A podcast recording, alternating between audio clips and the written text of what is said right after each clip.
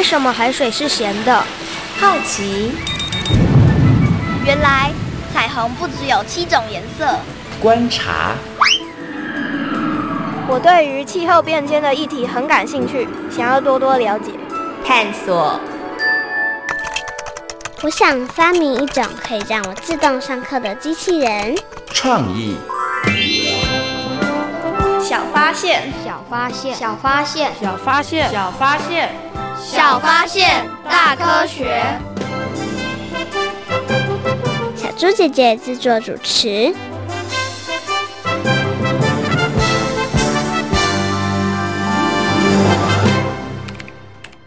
荒野保护协会自二零零八年起于全台监测海洋废弃物，历年数据显示，塑胶制品占了将近百分之九十，且以生活中饮食包装所使用的塑胶物品占大宗。在荒野保护协会每年净滩垃圾的前五名生活垃圾，包含了塑胶瓶盖、塑胶袋、吸管、免洗餐具、外带杯及塑胶瓶等。塑胶类制品无法分解，只能以碎裂状态流入海洋，对海洋生物造成很大的影响。小发现，别错过。大科学过生活，欢迎收听今天的《小发现大科学》。我们是科学小侦探，我是小猪姐姐，我是顾云熙，很开心呢，又在国立教育广播电台的空中和所有的大朋友、小朋友见面了。云熙，你喜欢去海边玩吗？很喜欢。嗯，相信很多的大朋友跟小朋友都喜欢去海边玩了，尤其是在夏天的时候。那你有没有观察过，在海边有没有很多的垃圾呢？有啊。有一次很夸张，竟然看到有针头哎！哇，那超危险的。对啊，如果踩到怎么办啊？嗯，其实啊，这个海滩边的垃圾真的是很多哎，有塑胶类的。小猪姐姐呢还看过轮胎，我也看过绳子，我也看过玻璃瓶。那看到这些垃圾，其实心情都不是很好哦。那有一些垃圾呢，其实像刚刚云溪提到的针头，其实它还有这个伤害性，其实是非常非常危险的哦。那云熙，你觉得那些垃圾？会对我们的海洋造成什么样的影响呢？影响很大啊！有一次我去海边的时候，看到寄居蟹的背上只能背着我们的垃圾塑胶瓶盖，哎，看到真的很难过。而且我也听同学说，他捡了很多海边的贝壳，其实这些贝壳。不应该捡的，应该留给寄居蟹才对啊。嗯，所以啊，其实啊，刚刚讲到的这些垃圾，它会造成这个景观变得不好看，对不对？另外，其实它对于海洋的生物也会造成一些影响。刚刚云熙提到了，因为你的同学也不是你的同学啦，可能有很多的人觉得贝壳很漂亮，把它捡回家，所以呢，可能寄居蟹他们真的就没有家了哈。或者是呢，我们丢了很多的这个塑胶的垃圾，那寄居蟹以为那个可以成为他们的家，其实对他们来讲，其实并不好。好哈，所以呢，这么多的垃圾其实对于海洋造成了很大的影响哦。那目前呢，其实海洋呢面临到的危险或者是面临到的问题，除了我们刚刚提到的垃圾之外，还有哪一些问题呢？接下来呢，我们就要请科学侦查团来帮忙调查一下，目前我们的海洋遇到了哪一些问题呢？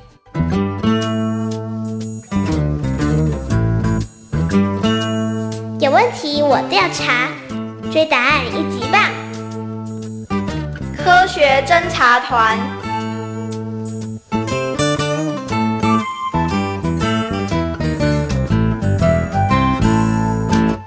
我是一号侦查员。许多海洋学家认为，过度捕捞鱼类是人类对海洋最坏的影响。联合国粮食及农业组织估计，全世界超过七十趴的鱼种已经被捞光枯竭。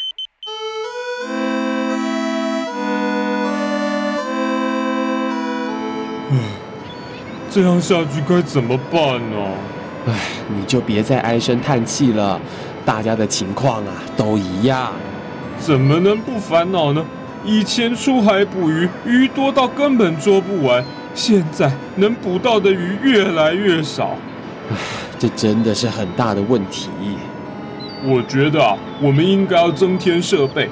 听说围网船的渔获量还不错哎。不好吧？围网船一网打尽范围内的大小生物，不只有幼鱼遭殃，还可能捕捞到濒临绝种的物种。如果大家都用这种方式来捕鱼，我们就要喝西北风啦。没那么严重吧？如果我们不捕，鱼也会被别人捕走啊。就是因为太多人有这样的心态，所以呀、啊，海洋里的鱼类才会越来越少。那现在到底该怎么办？难道叫大家都不要吃鱼，渔夫全部改行吗？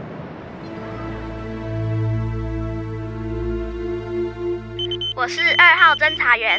根据我们的调查，海洋生物很容易被人类的垃圾缠住或困住，而塑胶袋也会成为海龟或海豚的食物，造成它们窒息或阻塞消化系统。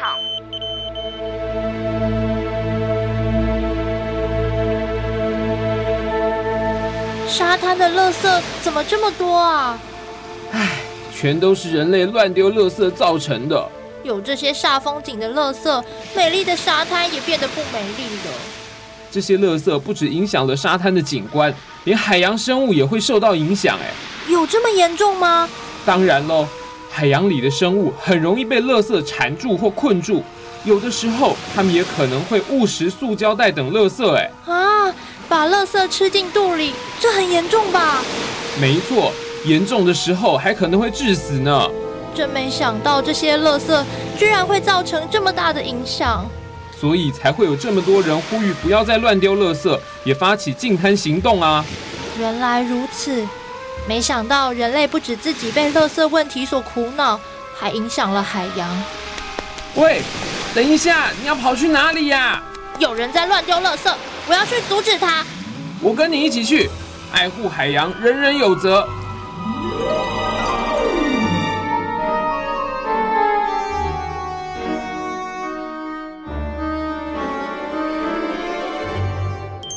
是三号侦查员。专家表示，车辆排放的废气、家庭与事业废污水、农业化肥或有机肥等排入河口，形成河川优氧化，造成水里生物死亡。依照目前河川优氧化速度，情况将持续恶化。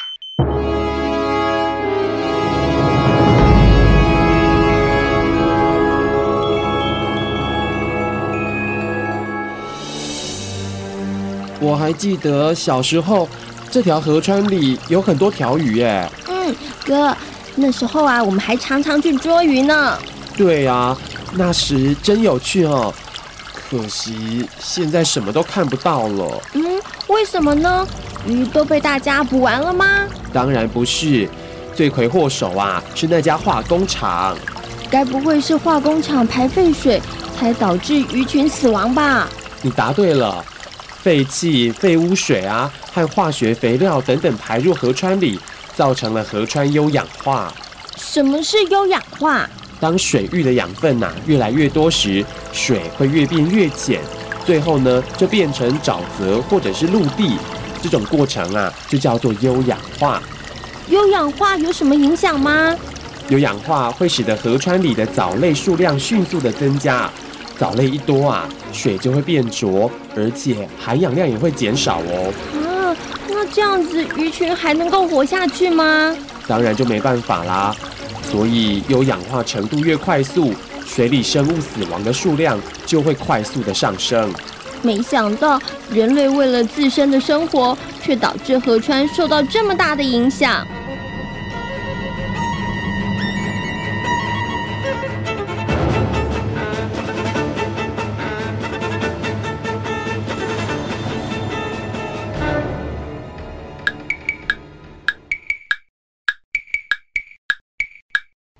洋问题一箩筐，垃圾污染优氧化，再不解决问题大，美丽海洋成神话呀，成神话。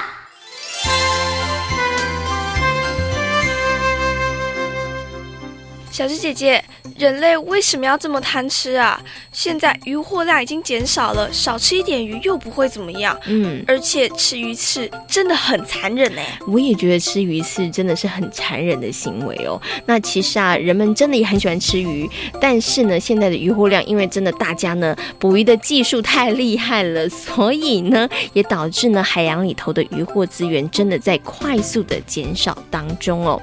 那渔业的过度开发呢，对于海洋生态呢，它已经造成了很大的冲击了。那根据统计呢，你知道吗？太平洋的海龟数量呢，以前呢，一九八零年代的时候还有十万只，到现在你知道有几只吗？几只啊？只剩下三千多只了，哇，真的少了很多，对不对？嗯，所以呢，我们真的一定要好好的来珍惜这些海洋资源。如果呢，我们没有节制，还一直这样子消耗的话，真的很快它就会被我们消耗殆尽了。那我们刚刚呢有听到了，就是呢侦查员呢告诉我们，现在海洋面临的问题哦。其实呢，现在海洋呢面临的问题非常的多哦，包括我们刚刚有提到的过度的捕捞海洋。养资源，那还有呢，就是养殖渔业的良莠不齐，以及呢，还有废弃的渔具随意的丢入大海，那造成了海洋生物的生存的问题。另外呢，还有就是海洋垃圾、海洋酸化、河川污染、优氧化的这些问题，其实都非常非常的严重哦。云溪，我想问你哦，海洋面临了这么多问题，那人类会不会受到影响啊？当然会喽，像刚才说的，渔获量会减少，还有如如果我们把废水排放到海里面，鱼吃了，我们再吃鱼，不就回到我们人体身上了吗？嗯，所以最后的影响还是自己人类的本身，对不对？对啊。嗯，所以呢，大朋友跟小朋友，我们一定要来重视一下海洋目前所面临到的问题哟。那到底我们可以怎么做呢？接下来呢，就进行我们今天的科学库档案，为大家邀请到了新北市环境教育辅导团的辅导老师小虎哥哥呢，来跟大家好好谈谈。海洋对于我们的重要性，那对于海洋，我们又可以做哪些事情呢？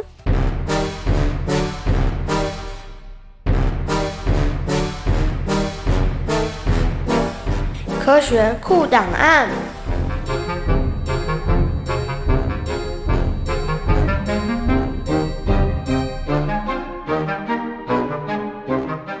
下来呢，在我们节目当中呢，要进行的单元是科学库档案。那么在今天的科学库档案里头呢，要跟所有的大朋友小朋友呢，来谈谈海洋的重要，也跟大家来谈谈我们现在的海洋到底面临到了哪些问题呢？那为大家邀请到的是新北市环境教育辅导团的辅导老师，我们的小虎哥哥。Hello，小虎哥哥好。各位大朋友、小朋友，大家好。小朋友都知道呢，海洋占地球的面积非常的大，但是海洋对于我们来讲，到底有什么样的重要性呢？好，海洋呢，它其实占了整个地表的大概七十 percent。那我讲一个最简单的例子好了，你看外星人，他们想要找外星的生命，他们一定要找什么？是不是一定要找有水、有海洋的地方？好，所以水是生命体一个很重要的要素之一，像我们整个身体里头，大概有百分之七十都是水。我们要进行很多的代谢作用，也都需要水当介质。那海洋呢？好，它也可以帮我们调节气候，跟我们的食衣住行都息息相关。嗯哼，好，例如食很简单，我们要吃鱼，我们要吃海鲜，很多食物是从里面来的。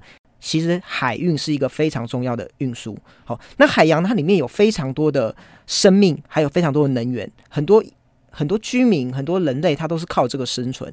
海洋、海水对我们来讲这么样的重要，刚刚小虎哥哥有提到，几乎我们的食衣住行娱乐其实都跟它有很密切的关系哈。那其实小朋友，如果我不知道大家在念书读历史的时候，你有没有发现，其实有很多文明古国它的发源地其实都是在这个海洋边或者是在河川的旁边，对哈。所以水对我们来说真的很重要哦。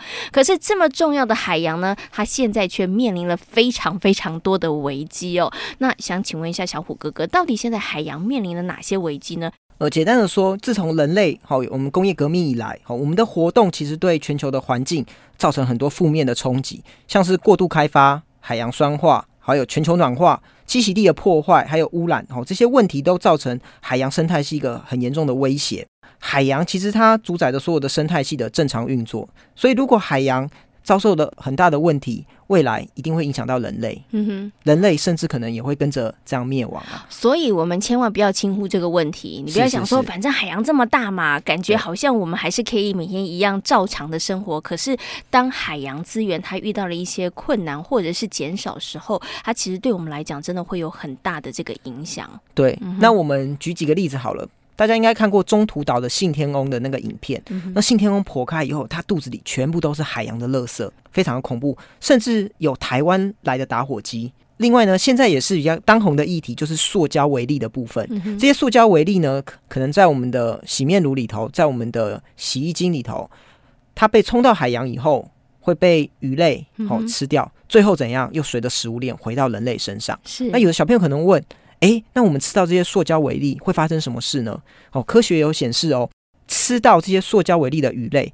它面对天敌的应变性就降低，嗯、所以它比较容易被天敌吃掉。简单的说就是什么？就是它变笨了。嗯、那另外呢，这些塑胶微粒在海中或是在河中，它也很容易干嘛？很容易吸收这些有毒物质，所以被人类吃下去以后，最后影响得到还是我们那个食物链比较高层的人类。嗯，OK。所以其实啊，呃，海洋当中的这个塑胶的问题、垃圾的问题，其实还蛮严重的。对、嗯，其实我知道，除了海洋面临到这个很多的塑胶啊、垃圾的污染。问题之外，我们也常常会看到，哎，现在海洋里面的资源越来越少，就是渔夫他们也在抗议，渔夫也很担心，就是他们可以捕的鱼越来越少了。对，那为什么会造成这样子呢？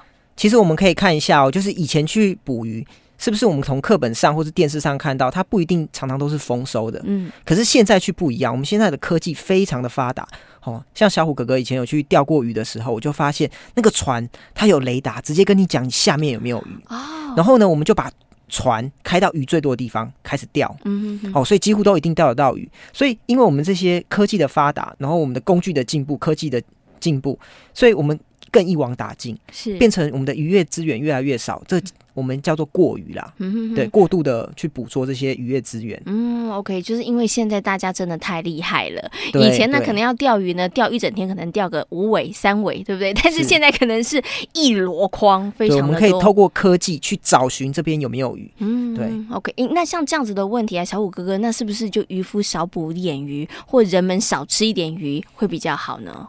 所以其实像我们吃鱼的话，应该是要分鱼种。像我们这种珊瑚礁的鱼类，我们就不要吃。然后有濒临绝种的鱼类，像是前阵子很热门的龙王鲷，哦，这些比较大型保育类，我们就不要去吃它。那有些养殖鱼，像是无锅鱼，其实它就是。很好的食物的来源，对，它也比较不会破坏我们的海洋资源。那另外过于的这个问题呢，政府也一直在想办法要抑制这个状况啦。可是就是还在推行中。所以像是我们的黑尾鱼，以前黑尾鱼到的时候，哇，可以捕很多，现在可能都不到十尾。那甚至我们还有一些被禁捕。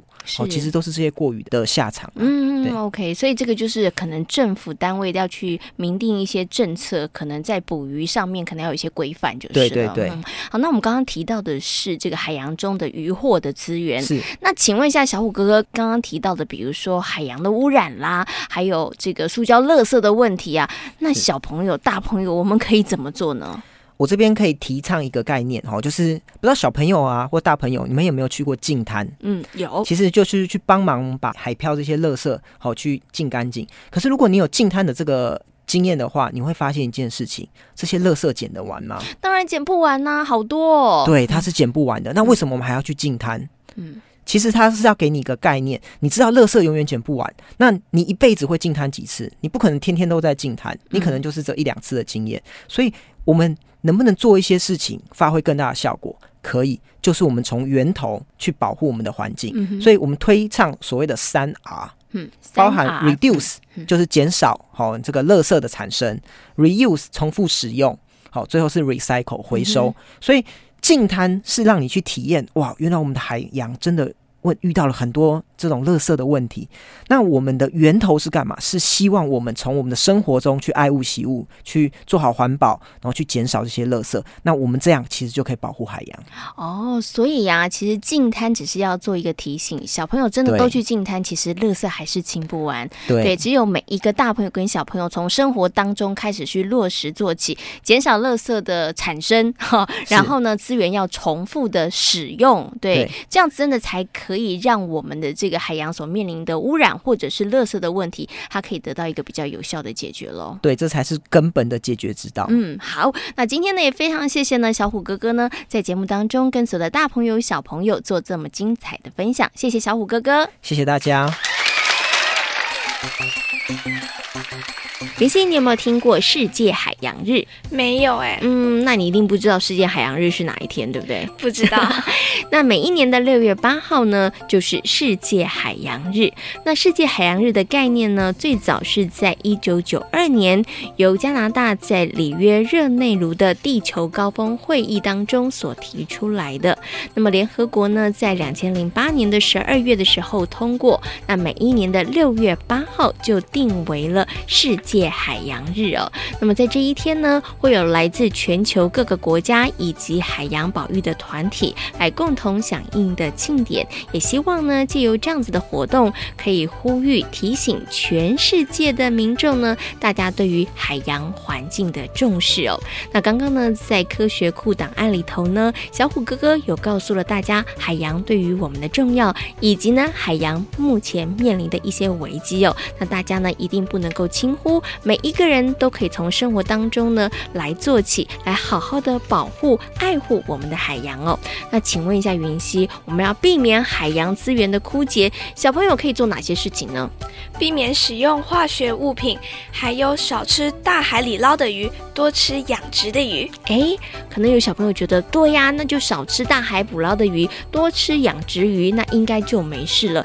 不过，其实吃养殖鱼呢，也是有一些需要注意的事项哦。什么要注意啊？嗯，那要注意什么样的事情呢？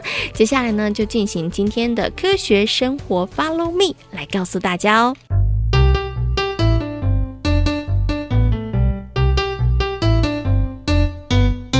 科学生活，Follow me。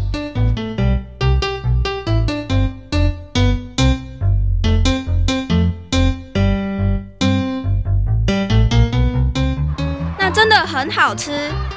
下次去淡水，我一定要吃。陈美美、许芳玲，你们两个在讨论什么？许芳玲说：“布拉提鸟蛋超好吃。”真的，去淡水玩，记得一定要吃哦。什么？布拉提鸟蛋？吃布拉提不太好吧？为什么？我妈妈说吃布拉提可以补充钙质，我小时候就吃了不少耶。王超明。你该不会是嫉妒，所以才这么说吧？才不是呢！我记得张政委曾经跟我说过理由，那是因为因为因为因为你吃布拉提会导致海里许多鱼类没有食物可以吃，然后海里的鱼类数量就会越来越少。对对对，就是这个原因。没想到吃小小的布拉提居然有这么严重的影响。杜老师曾经说过，海洋资源已经越来越少了，所以我们在饮食上也应该要做些调整，像是少吃鱼类。没错。可是不是有人说多吃鱼类对身体有益吗？那到底要不要吃呢？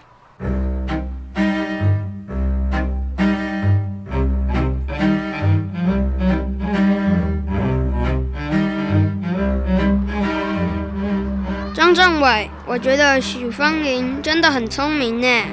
为什么？因为他找到了既不减少海洋资源，又能满足口腹之欲的好方法。什么方法？就是吃人工养殖鱼啊！张政委，我这么做应该就不会对海洋资源造成影响了吧？嗯，应该是。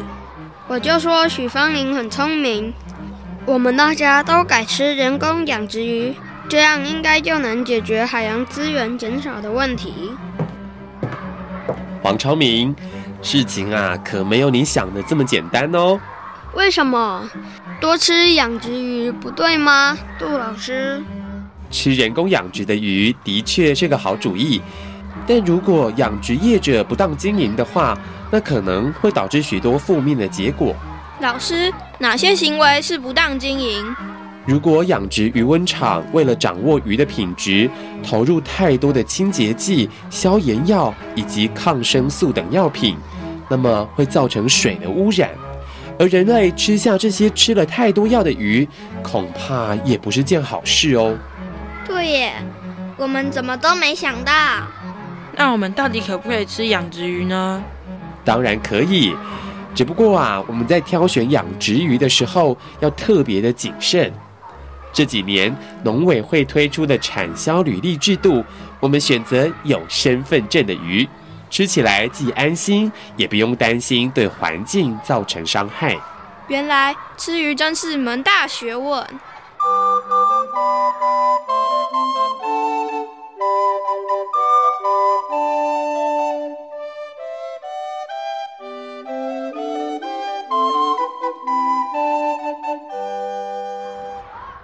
好了，终于写完了。许芳林，这一两个礼拜都看你在埋头苦写，你到底在写什么？我，你们看，海洋小小守护者，这里面到底写了些什么？我想告诉大家该如何正确吃鱼，守护海洋之余，又能满足自己的口腹之欲。我觉得这个点子很棒耶！很多人真的不知道该如何吃鱼，有了这个小书。大家就不会搞错了。许芳玲，你真不简单耶！呵呵，我也是从错误中学习啊。希望大家不要再跟我犯同样的错误。大家一起动手做，应该就能避免问题继续恶化。没错，从今天开始，我也做个聪明的食客哦。